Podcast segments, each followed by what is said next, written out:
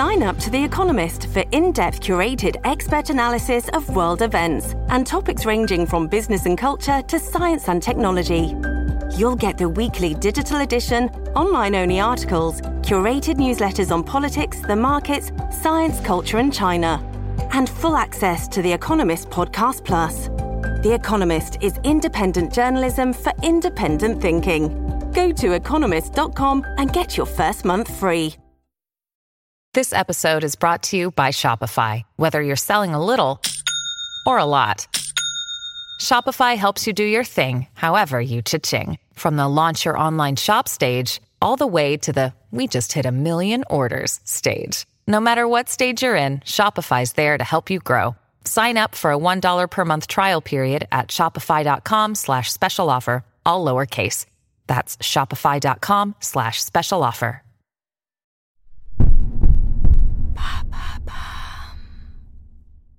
Maintenant, vous savez, c'est le podcast quotidien de Bababam qui vous donne les clés essentielles pour savoir vraiment ce qui se cache derrière les mots, sigles, concepts qui font notre actualité.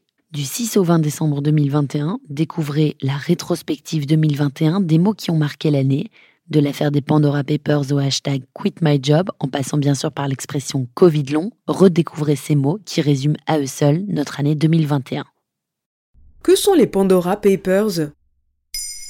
Merci d'avoir posé la question. Le 3 octobre 2021, le Consortium international des journalistes d'investigation a dévoilé une enquête nommée Pandora Papers révélant un des plus gros scandales d'évasion fiscale. Au total, plus de 11,9 millions de documents ont été analysés par 600 journalistes de 117 pays.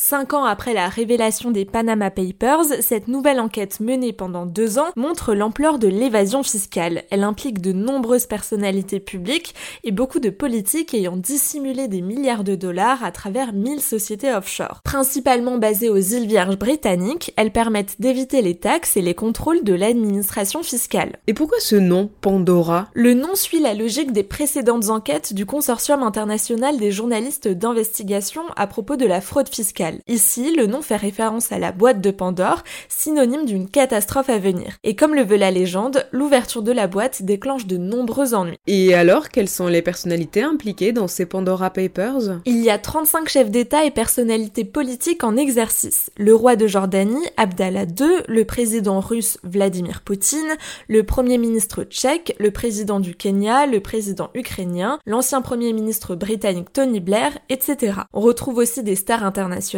comme Shakira, Claudia Schiffer, Elton John ou encore Julio Iglesias. Et surtout, sur les 600 Français mentionnés, un nom n'est pas passé inaperçu, Dominique Strauss-Kahn, l'ancien directeur du Fonds monétaire international. Cash Investigation a spécialement enquêté sur ce volet-là. L'ancien homme politique gagnerait le même salaire qu'un patron du CAC 40. Après l'affaire du Sofitel de New York, qui a éclaté en 2011, DSK est devenu consultant pour des oligarques et personnalités politiques de premier plan, mais n'a pas payé d'impôt sur sa société qui lui a rapporté jusqu'à 3,8 millions d'euros en 2016.